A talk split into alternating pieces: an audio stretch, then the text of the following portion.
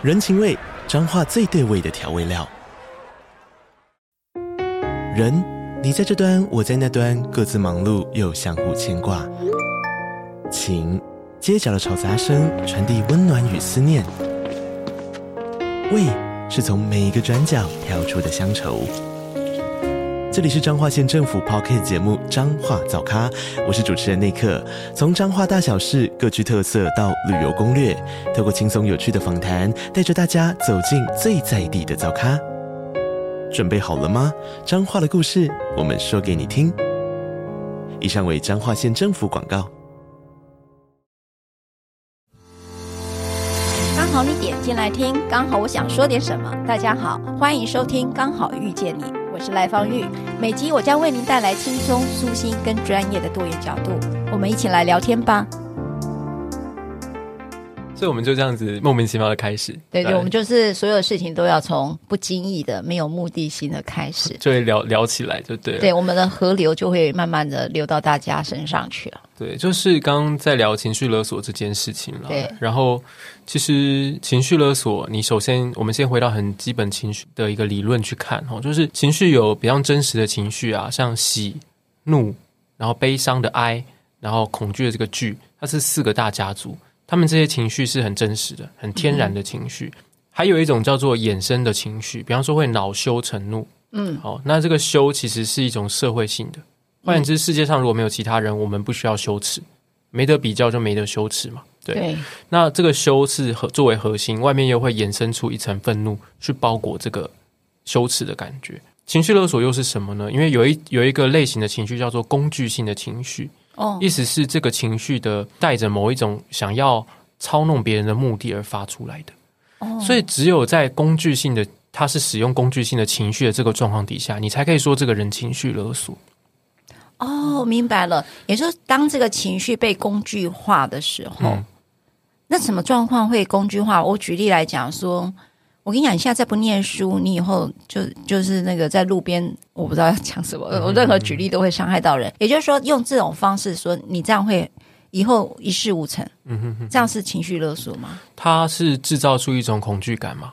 还有制造出一种羞耻感，对羞辱的感觉，羞辱对。所以其实这个人他是去制造对方的羞辱感，然后用这个羞辱感来达成目的，达成我要的目的。对，对，对，对，是这个很像我们在家事案件里的攻防，你知道，他就一直攻击你是个烂爸爸，或者你是个烂妈妈，就是要让你就是觉得你很羞耻到你不能来跟我争监护权。嗯、不过像刚刚赖律师讲的这个东西的话，其实到比较不是不是狭义的情绪勒索的一种做法，哦、那是什么？它比较像是一种操弄了。嗯，一种、哦、一种比较像人家讲的 PUA 啦，降低你的价值、嗯、哦，就是控 PUA 是一个强呃控制嘛，精神控制的方式，对，它比较像是呃 PUA 里的一种片段哈，就是去贬低别人的价值，让别人照着你的话做哈。那呃比较常会被误会的情绪勒索是说，假设啦，我讲一个讲一个例子好了，假设今天呢有一个小朋友哦，他的书念得非常非常好。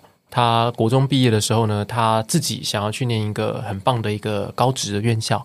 那他因为成绩太好了，所以他的家人就很希望他去念普通高中那种明星学校。那这个时候呢，小孩子不肯嘛，妈妈就讲说：“哎，算了啦，小孩子长大就是这样子啊，我可能没有把你教好吧，都是我的错，我就是一个烂妈妈，你才会这样想。”哇，是不是很可怕？对不对？这妈妈就是她表现出的那种低落，然后她的那种自我贬低，然后都是。他的这些情绪其实带有工具性，是他为了逼他的小孩子就范，对不对？那这就是一个情绪勒索，对吧？是，是他透过他自己的情绪引发对方的一些不舒服感觉，然后逼他就范。嗯、可是有另外一种状况啊。哦，假设假设赖律师你好了啦，嗯，就你们家儿子哦，假设当年真的可以考上某一个明星高中，你也希望他念普通高中，是，可能你看到他的潜质在普通高中上，那他又非常有对职科非常有兴趣，他想要念职科，那真的最后他决定要选择职科的时候，你跟他讲说，好吧，你就去选职科，但是你还是会表现出失落嘛？假设假设今天你就是觉得，诶，普通高中比较好，那这个妈妈其实会难掩失落。是啊，他难免会有那些情绪的，会啊，会啊。那这种情候也是情绪勒索吗？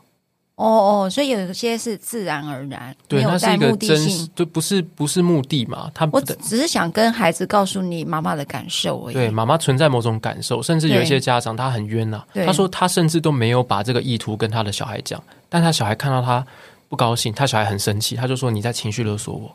对对。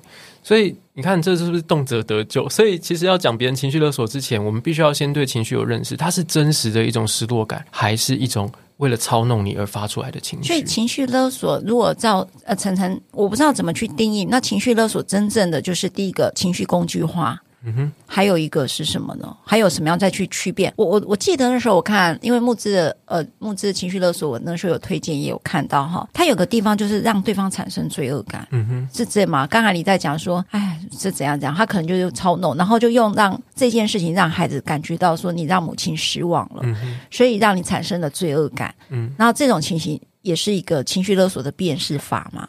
呃，我可以这样子说哈，就是在。我想这是一个不不很严谨的定义啦，因为我不是这这个这个词汇的一个专家。但是我自己常常会从两个角度去辨识哦。第一个是对方的一个情绪是一个真实合理的情绪.还是说那是一种我指的是被认为你觉得他在情绪勒索你的人，他的情绪有没有合理性？嗯，比方说你不尊重妈呃，你没有依照妈妈的期待做一些选择，他会失望。很正常，很合理，甚至他有点难过也合理。好，那这是第一个。第二个部分是，你可以回头来看你自己的感觉。嗯，如果今天你有什么是工具情绪，什么是呃真实情绪，什么是社会性情绪？什么叫社会性情绪呢？像羞辱的感觉啦，像罪恶感这种，就是反正如果世界上不存在其他人，你不会有这些情绪。嗯哼，那这种情绪叫社会性的情绪。你去观察情绪勒索，对方引发你的不是恐惧的感觉，就是这些社会性的感觉。嗯，哎，就是在情绪的家族当中，它能够引发大概就是恐惧感，还有呃羞辱感，还有罪恶感，都是社会性情绪或是恐惧家族的情绪。等一下，等一下，你说社会性情绪是什么？你可以讲一个很片面的，就是大致上的，就是社会性情绪这个字眼，我倒是第一次听呢。哎，它指的就是在社交的场合哦才会产生的这种情绪啦，就是害害羞哦，害羞，对，或者是得意。得意，就是在别人面前炫耀的那种、哦、那种、那种感觉。明白，明白、哦。就没有别人的时候，你可能表现出来的情绪不会是那个长相。哦，就是在有，譬如说讲人来疯啊，嗯、哼哼哦，对吧？就是属于在跟社交有关产生的一些可能很亢奋啦、啊。对，类似这种。他不是，他已经超过了一般他自己自己的自己在自己一个人的时候会有的那种开心。他的那个人来疯，他疯是为了要带动别人。对，对，它是有社交的意味在里面，所以这叫社交性情绪。你刚才讲还有个情绪家族，对吗？对，我我自己采用比较古典的一个学派的定义啊，就是有四个家族嘛，就喜怒哀惧哦，这四个家族的情绪是真实的情绪。嗯，哎，就是它不一定需要那么多的社会性，它也会有这些情绪。刚才我们在讲情绪勒索，那现在在情绪勒索里面，我知道有大量的呃年轻人因为有了情绪勒索这个。嗯这个 labor 哈，就是他找到了一个标签，所以他去处理父母关系。嗯，你知道带带来一个整个风潮嘛？嗯，因为大家终于可以摆脱孝顺这件事情，对不对？摆脱摆脱了顺哈，我要强调，只摆脱了顺顺哈，那个顺顺从或无论是职场上的顺从，或者是家庭关系中的顺从，或者是伴侣关系中的顺从。你知道情绪勒索在我自己的。我看到的实物现场啦，就是说会发现他让年轻人要抗拒这个权威的时候，好尤尤其那个权威是来自于情感权威哈，不是来自于呃好像是真的什么样的权威，就是譬如说我来我需要你的肯定，嗯啊你的主管的肯定。我所以，我讲那个情感权威，就是他给予的是一个存在价值的肯定啊，哈，不是实质上说你什么上下一定是这样的位阶。所以你会发现，你想要拿到一个情感权威者，希望他授权给你，但是你经常是拿不到那个授权，然后这时候情绪勒索这四个人来了即，坦白讲就是一个及时雨了，就是今后用了，最后用哎，那个工，对你就是我做不到你的要求，主管你要求我。做到哪里？我做不到。那你我的做不到里头，你不要来用情乐的方式，嗯、哼哼哼好像说我没有做好，所以你就是一个失败的人。其实他有一个危险的地方，我觉得应该说是可惜的地方了。哦，就说，比方说像我们刚刚讲的小孩子跟呃妈妈之间的这种冲突，对哦，对不起哦，就是只是举例哦，举的妈妈没有举爸爸的例子，但是。就是小孩子跟妈妈之间的冲突，其实你会觉得他们有冲突，他们其实应该要要待在那个冲突里面去解决这个冲突。对对，可是这时候如果说我们轻易的把妈妈贴上一个情绪勒索的标签，是、哦、你把它定义成是一个坏人，那你就可以把很多的怒火跟很多的攻击贴在他身上。对，然后把这个把这个关系从本来是合作，本来是家庭的关系，变成是一个对立的关系。是是，这是在心理学上面非常方便的一种策略嘛？对了，找到坏人。哦，对，就是巫婆必得死的，巫婆得死，所以他找到了坏人，所以情绪勒索是一个好方法，可以去贴上标签，可以去放我们的那些愤怒的感觉。嗯，那其实那些愤怒的感觉，有一些东西是你你得承担啊。如果今天我做了一个跟我妈妈所期期待的不一样的决定，那妈妈的失望感其实不是我的。难道不是我的责任跟我的代价吗？嗯，我的代价就是我要不符合我妈妈的期待，我爸爸的期待做一些事情，这本来是我该承担的一个责任。可是当我去贴上一个标签，说我妈妈请了我的时候，我好像就不用承担这个责任。在你的智商室里面，我不知道，因为晨晨其实面对都是比较年轻的的个案，呃、对对对个案了哈。那也包括青少年，嗯哼。所以情勒这一件事情，在你的智商的个案里头，它是常常被拿来使用的吗？就通常当他使用的时候，我会静静的听了。但是如果这个，如果说我觉得智商是一个关系的过程，刚开始的时候，我会去认同他的主观，因为我觉得你会说对方情的，一定是因为你自己有一些被控制，然后不能好好做自己的那种不舒服的感觉。我觉得这个感觉是必须要先去倾听，还有我们就要能够去照顾自己的这个感觉。嗯嗯。可是如果我们把它停留在就是啊，妈妈是坏人，那他他在情勒我，如果他的理解只停留在好跟坏上面的话，那。你会发现很可惜，因为他即将要错过很多爱的部分。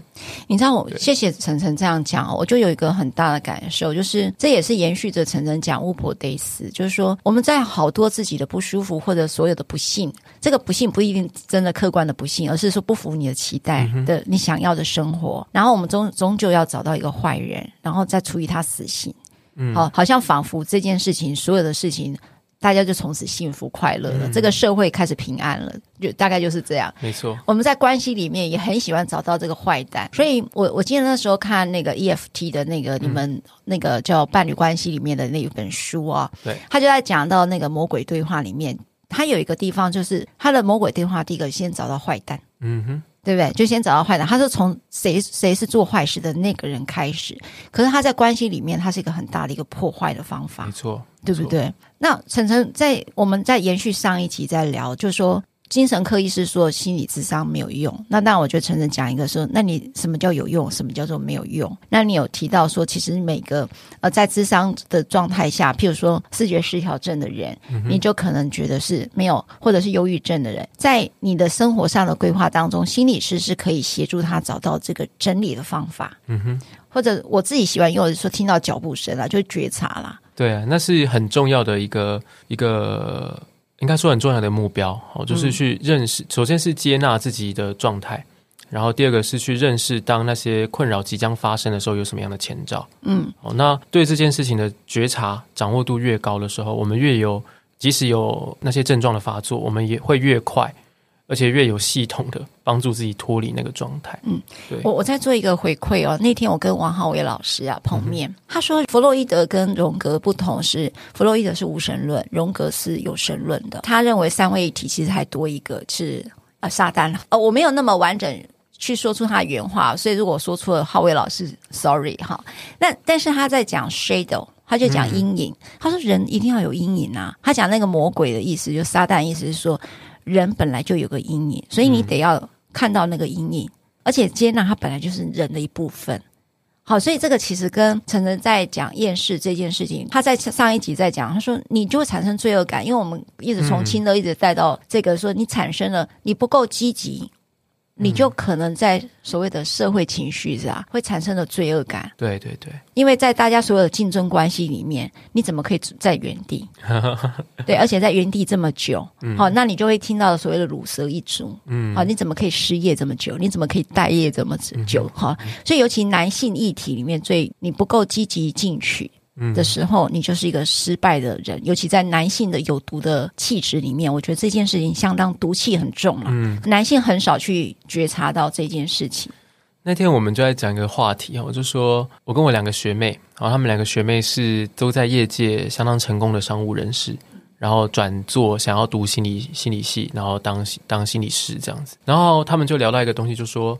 好像女性比较被允许做这个决定，但是说如果有哪一个业界成功的商务的人士，男性然后他突然成功到一半有家庭，然后决定要当心理师来念的话，那大家就会疯狂的批评他说：“诶，你。”放下你的家庭啊！你这样子做心理师那么穷啊，然后什么的，好像男男人就到了一个年一个岁数之后，我们必不得不把金钱或者是说在事业上面的成功拿来衡量自己的价值啊。我先讲啊，那是女生说的，不是我讲的。嗯嗯，没有，可是这是一个现象 啦，就是说没有什么对错，它就是一个现象。所以说，我觉得确实像赖律师讲的啊，我觉得男性好像比较会被期待自己是你要坚持啊，你不能停下来，你要一直一直积极进取。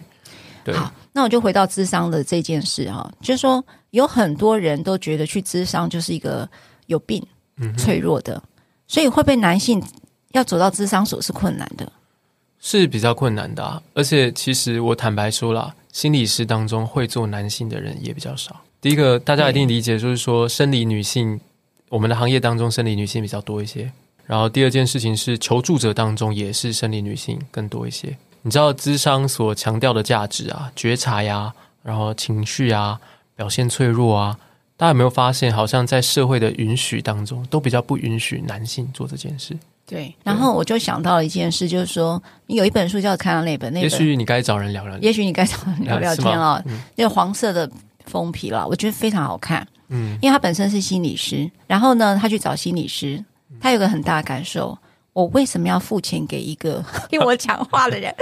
话都是我在讲，我还要付钱给你？对对对，很真实。对对，你看算命还可以告诉你，对吧？算命师还解盘给你听，对不对？嗯、你只要听就好了，你只要做发问者。可是你没有发现，在智商的空间里面，发现我说话还要付你钱，我我来告诉你我发生什么事，我还要付你钱，所以会觉得说心理师没有用。有有些人会这样说啦。对，你你怎么去说这件事呢？我觉得，如果你去看了心理师，然后你有这样子的感觉的话，那是非常正常的一个现象。你知道，你们一个小时有一千二到两千啊？对，有两千五，还有四千，我都碰过。还有没有更贵的？应该有，有有有更贵的啦。但是通常算了，不要挡人财路。但但是就是这是一个那么贵的服务哈。可是我也可以跟大家揭露说，心理师到底心里面在想什么。哦，在想什么？我我在想什么？比方说，当一个人在噼里啪啦的跟我道很多很多的愤怒的时候，我在想，嗯，他的愤怒什么时候？什么时候他会给我一个缺口，让我可以碰他愤怒底下的悲伤？我我我可能在听一个人很生气的时候，我一直在心里盘算这件事情，我一刻都不能放松，而且我要想，我要去碰他这个悲伤，我得要把他刚刚愤怒在怒气当中所讲的所有的那种绝望、失望的那些小片段都组合起来。然后等一下要放到他眼前给他看，还不能够太用力，用力怕会引起他更大的愤怒，我走不到他第二个层次去。那我是怎么知道他底下的悲伤的？对，你怎么知道的？我要感觉，我有时候我要我要去感受他的话里面，他在他的话的背后到底存在着怎么样的一个情绪。所以，一个我认为一个好的心理师，他不会让个案停留在单一的情绪。没有层次，然后扁平的情绪太久，所以那一个小时，我们通常一次咨商大概一个小时嘛，然后你们都会持续十几次。那在那个小时之之间，譬如说，你看我们在录 Podcast，对不对？嗯、那我们就谈嘛。那你们会有结构性的想要去解构他今天的情绪吗？我觉得每一个心理师做法真的很不同哦。还是回到我们节目开始说的，但是我自己是会，我其实心中会有一个盘算，哦、我想说今天他出现了哪一些种类的情绪。然后这些种类的情绪对应到他哪一些的心理对话。哦，因为我我自己比较重视内在的 OS，嗯，我常常会跟会跟我的我的呃个案们讲说，我说大脑当中就是有一个议会，为什么会发生问题？就是这个议会里面有一些人长期占据了话语权，比方说你真的很烂，嗯，你真的很烂，有一些人就是不断的跟自己讲，我做什么事情我就觉得自己好烂，然后我说，难道你的生命当中只有烂这个声音吗？有没有其他的声音来找一找？有时候一谈下去，就发现说，其实没有啊，没有每个人都觉得他不好啊，有一些人觉得他是还不错的，嗯，哦，所以当他脑袋的当中的这个议会得到一种平衡的时候，诶，他的行为跟他的情绪的困扰就开始有一些改变。当然，你要去做做这个议会，我说这个脑袋的对话的重整的时候，你是伴随着很多情绪的支持跟同理。其实我在做智商的时候，我会不断的在盘盘算这件事情，然后有时候我会打断个案。对，我不确定其他人会不会，但我会。嗯，我会说，等一下，停停停停停停，刚刚的五分钟里面呢，好像都是你脑袋当中的某一个声音一直在讲话，有没有其他的声音？还有，你认同这个声音说的吗？嗯嗯嗯。所以其实我觉得，我别人怎么样我不知道，但我自己在做智商的时候都很忙了。是，所以我听到了，因为呃，这个就聊聊天那本书里面，嗯、他也去提到其他他的，因为他本身也是心理师，所以他也去做别人的咨商。那有提到一些人就特别的顽固，有没有？嗯、但他还是持续来，哦、这也很特别哈。所以，晨晨，我我我想问的就是说，我还是回到有用跟没有用哈，嗯、在你的理解当中，这个人来，你会不会觉得你可以判断出他可能是没有真心？要在这里头跟你进行所有的咨商，你你有办法去做这样的一个判断，或者甚至说你有办法判断说，我接下来智商可能要十二次，我或者要几次？你你是一开始会去做这个评估吗？我其实会耶。哦，你也是会，而且因为通常在我自己很重视说跟家人啦，如果跟孩子一起工作的话，我会很重视跟家人讨论我们需要多少时间。所以有一些孩子来，他可能来的时候第一次看完之后，我跟他的家人见面，我就会说：如果你不愿意给我十二次的话，那那我们不要谈。有一些孩子一辈子他开门的机会就只有那几次。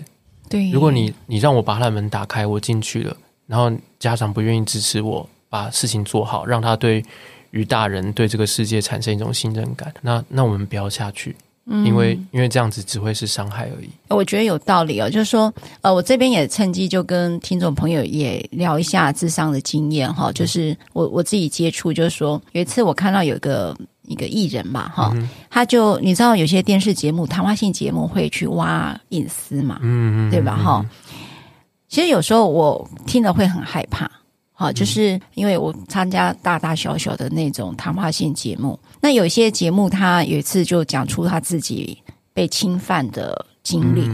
好，那这个这当然很有话题性啦，哈，所以很多的谈话性节目都邀请他。我那时候自己因为也做这个工作，我就下了节目之后就给他名片，我说你可能有一天会想要跟我会跟我见面，但是如果你有想，你再来找我，好。你知道那个东西创伤几年前，呃，他在他年轻的时候的创伤被打开了，所以我觉得哇，我说天哪，这个好嗜血哦，就是媒体啦哈，就是这个人打开之后，没有人要去接住他，嗯，就让他自己去消耗这个情绪。那可是大家都以为这是多年前的事，就我我要讲的是，好多人都以为这是多年前的创伤，那应该他现在长大了，他经历过了，所以他现在讲出来的应该是没有。没有问题了，可是实际上那时候才是一个对，开始不是这样子，对不对？好、哦，对，晨晨为什么不是这样子？因为其实很多的创伤的经验，它会被变形，所以他看起来很坚强，但是他的那个坚强底下，可能是哦，我们就这样想好了，这个人还在跑马拉松，但他脚其实受了受过很严重的伤，所以他每跑一步，他的那个脚都再一次受到伤害。嗯，我们怎么知道这个骨头什么时候会断掉？对对，所以我就会，我刚刚就会想到，哇，他就是一个受伤的人，还一直坚持的在跑，而且旁边人还一直说加油加油往下跑，好可怕哦。对，我觉得创伤不是不是那么一回事，不是过了多少年的问题，而是我们是不是真的有学会，是不是我们真的有找到方式可以去安顿自己的这个伤口的问题。嗯嗯、我们儿少全新会有一个全新创伤复原中心哦，嗯、那现在我们有一个。他我好喜欢这个疗愈，从看见创伤开始哈。嗯、这段话我很喜欢哈。愿有一天每个伤痕都能够被温柔的对待，每个未化解的失落童年都能踏上疗愈内在伤痛之路哈。嗯、这个我们儿少全心会是以专业预防创伤发生及传递。终止伤害，修复伤痛，为儿少打造理解与接纳创伤的社会。哈，那这是我们呃这个儿少全行会呃最新的一个对于创伤的一个，这叫提醒啦。我应该讲叫提醒，嗯、哼哼就是回到刚才晨晨在讲，就是说有时候我们以为他没有，但他其实才刚要开始。嗯，所以我觉得像进了晨晨的智商所，我觉得他协助，就心理师有时候是协助我们看见。好，或者你说听见脚步声，或我我好喜欢用听见脚步声啦，哈、嗯，或者是看见你的创伤的开始，因为你以为其实你已经过了，其实没有，他其实就像你讲，他其实现在可能快要骨折了，那因为你还在跑，别人都在加油，可是也唯有我我自己的经验当中，就是心理师他会看见的是你过度努力的背后，其实是一个创伤的一个可能一个反应，对吧？你过度努力其实是要证明自己。已经好了，或者是证明说那个伤痛没有打没有打败我，嗯、所以我一定要很努力来告诉自己没有，那已经过去了。其实那可能也是一个创伤的反应。那心理师可能就是协助我们看见这件事情，让我们停下来，好好的温柔对待自己。我觉得智商为什么它是一个辛苦的工作，而且为什么它要保密？嗯，为什么它这么的贵？那是因为其实我认为好的心理师应该心中有非常非常多的评估。对，我们不会轻易轻易开口问对方跟创伤有关的事。对，你们不会轻易问。我实在很想为什么不问？抱怨一个东西，好，你说，就是曾经有过一个人啦，那他本身不是，其实不是心理治疗的背景，但是大家都认为他，大家都以为他有这样子的能力，他就也到我们这边，也也，我曾经在一个呃，算是演讲的场合吧。好，那曾经遇过他，他也就跟我们示范说他怎么样子去做谈话。因为他不是治疗师，他怎么做谈话？他就问说：“你最近有什么困扰？”然后对方就说，然后他下一句就问说：“这什么时候开始困扰？”然后对方就说，然后他第三句问说：“当时候发生了什么事情？”然后对方就说，然后我看过他的好多好多次的对话，他都是类似的类似开头这三句话，然后然后很多的他的怎么讲著作里面吧，也都这样写，这样，嗯嗯，我就心里想说，如果有一天有人在上百人的场合，然后。第三句话，那时候发生什么事情？他就说：“我那时候被我老师性侵。”那那你打算怎么收这个尾巴？是一个一个治疗师不会轻易的在公开公开场合开刀，因为我们知道人有很多很多的可能性。那他给了一个回应，他说：“对方知道，对方会自己评估他要说多少。” No，我说：“No No，, no 一个负责任的治疗师，一个病一个医生不会说：‘哎，我可以开这一刀吗？’”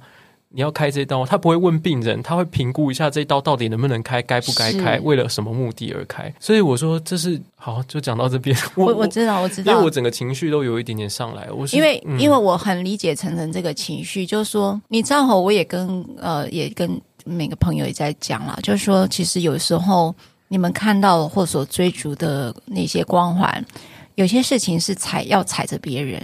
好，有一些因为那些人不知道，但是。有时候我们第三者好像也不知道，然后就允许它一直发生。嗯、但是我们看懂的人知道，那是一个，那是一个可怕的过程哈，那个是一个伤害的过程。嗯、就是说，呃，这样讲好了，就是说我我举例哈，就是说可能江湖术士我乱讲哈，就是说啊，我算命，我跟你讲，你这个就是要哈要去这个砍斩桃花，你就是要怎样怎样怎样哈，要去如何如何。那你知道他用一个很要攻击性的东西。嗯然后他目的不是为了你好，目的可能是为了自己。其实他有个很潜在的东西，就是可能是为了自己的成就感。因为你知道哈，我看过啦，心有一些就是说我一秒钟让你哭，嗯，可是真正的心理师跟不是真正的心理师区别就在这里。让人家哭有什么了不起的？对，拿刀拿刀插别人也会哭，但是关键点是，其实为什么我很多人会说，哎，我去看了也没有用。特别是很多的个案会说，他来看了三次还没有用。那所以我我想跟大家说，就是那三次我还在找要哪边下刀啊？对我们，对我们还在准备准备这个手术的过程。我我觉得，所以哈，所以我也想再分享。如果说你们在情绪困扰，我我不知道你们可能是找朋友啦，你找你伴侣也都可以做很多情绪上的疏解哈，是可以的。但是我自己每次都会建议我的当事人尽量不要。好，你不用去跟你的父母讲，好，比如你婚姻困境呐，哈，因为你跟你的伴侣讲没有用，因为他本身就是你情绪的困扰来源者嘛。好，当你还没有整理好的时候，去跟他说，你就好比说那个刀一开下去，你可能不知道下一步路在哪里。嗯，这时候我觉得你可能欠缺，就是可能还没准备好，你就会开始整个失控。所以有时候我常常听到有个当事人跟我讲，我说我要告他，没想到就是一个一连串的失控的开始，因为你就真真的走上诉讼了。嗯，那你知道诉讼的过程中是一个血淋淋之路，大家不要以为它是正义之路，没有哦，真的不要那么大的误解，血流成河，真的是血流成河的一条路。也很可惜的，就是说律师透过打官司才有收入嘛，哈。当然有一些事情可能是必须的哈，那是必要的。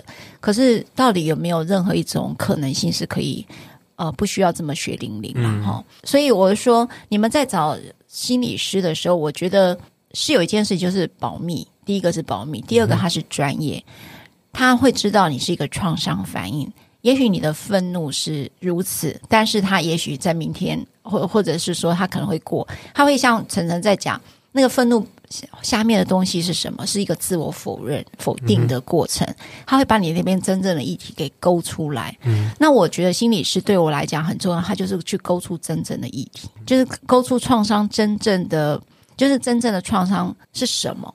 嗯，因为他是去重复你可能早期的创伤，嗯，那个。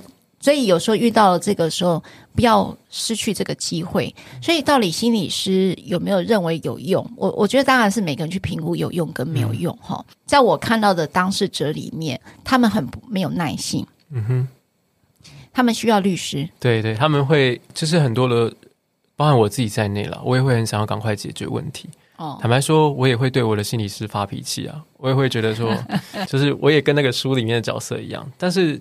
对啊，我也会发脾气，我也会觉得你在讲什么。然后有时候就是在里面的那种火气就大到会大声起来。嗯，我自己是心理师，但是我在讲我自己的东西的时候，我也会大到大声起来。但是我有时候离开咨商室的时候，我就想说，哎，我刚刚为什么那么生气？有一次我在骂我的心理师，骂一骂骂一骂，然后我的心理师突然讲一句话，他就说：“你好像在在告诉我，你对这个世界有多么的不满。”我必须要说哦，真的，一种正确的同理到我的时候，那种感觉是来自身体的。我的心跳好像漏了一拍，诶，我不是对眼前这个人生气啊，我是对我的生命当中的好多好多事情，我都好生气。但是我没有办法，我没有力气，或者是我觉得我无法改变那个世界。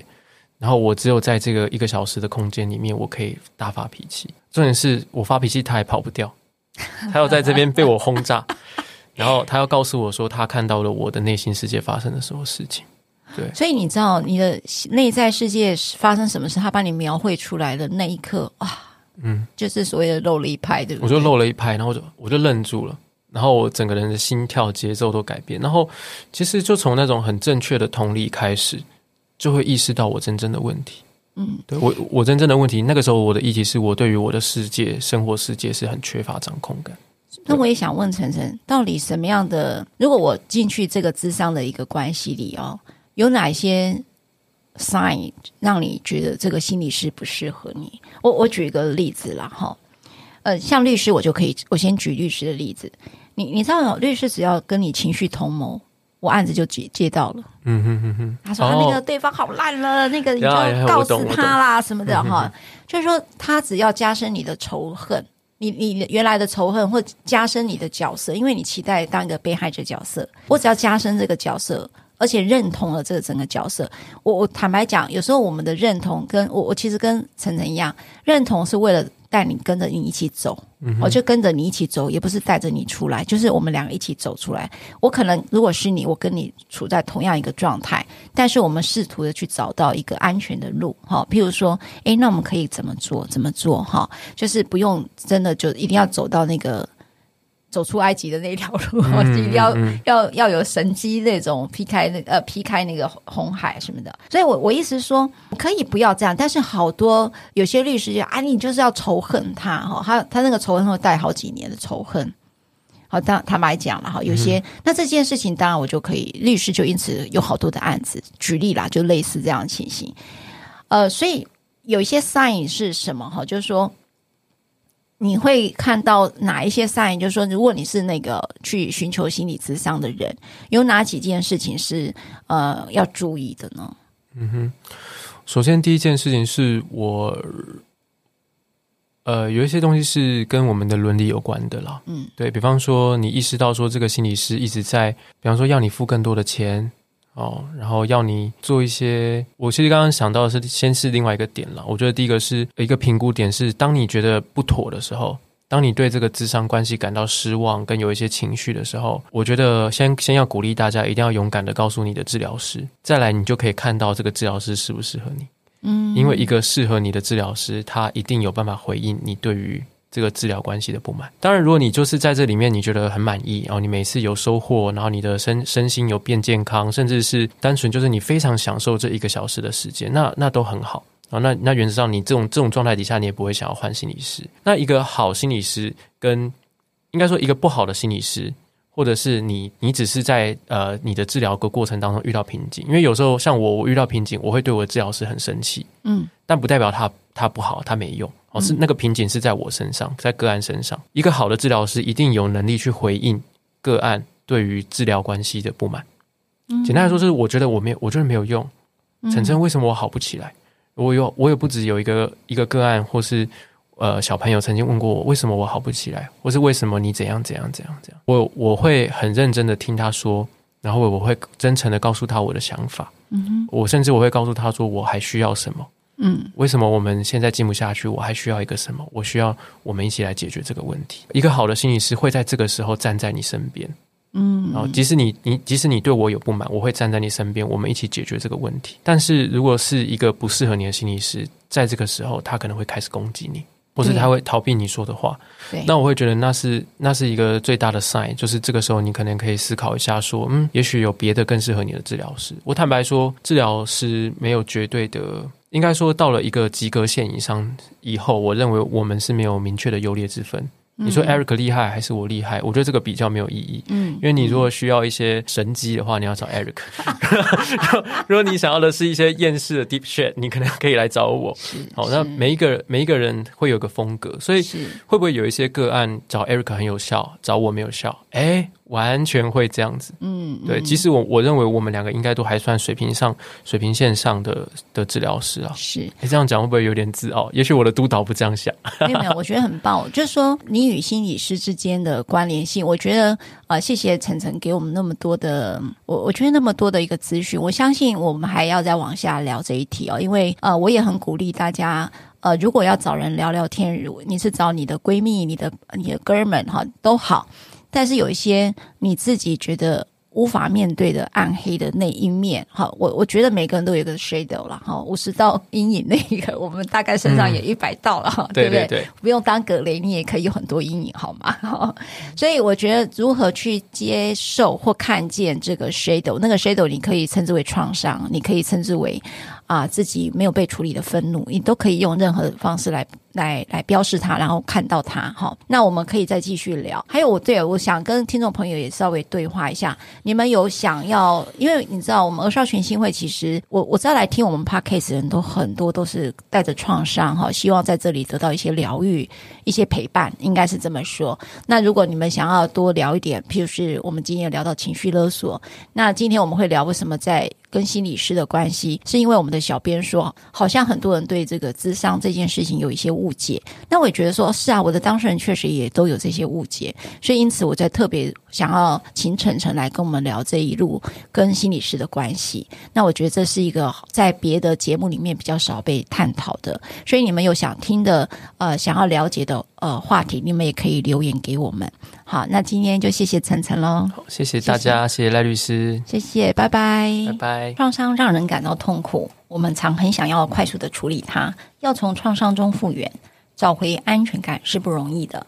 这段疗愈的过程，就如同要榨出一桶好油，要经历过脱壳、压榨、恒温处理、滤油、静置等漫长的过程，耐心制作才能够淬炼出好油。将创伤转化为滋养自己温暖的力量。而少权心会与联进绿色科技联名推出苦茶油，联进用最严谨精准的态度把关好油，也邀请您一起加入订购联净公益合作商品，让儿少能够在社会中身心健康的成长。让我们帮助带着伤长大的儿少幸存者，预防创伤发生及传递。您也能够照顾自己与家人，建构更健康友善的生活。欢迎点击下方资讯栏订购公益合作商品，现在订购市价现打九折，订购满两千可享免运。如果你喜欢我分享的内容，欢迎订阅。想请我喝杯咖啡，欢迎打赏，我们会全数捐给二少全新会。如果你想要更了解二少全新会，在每集详细内容都会有介绍。大家下次刚好遇见时，我们再来聊天喽，拜拜。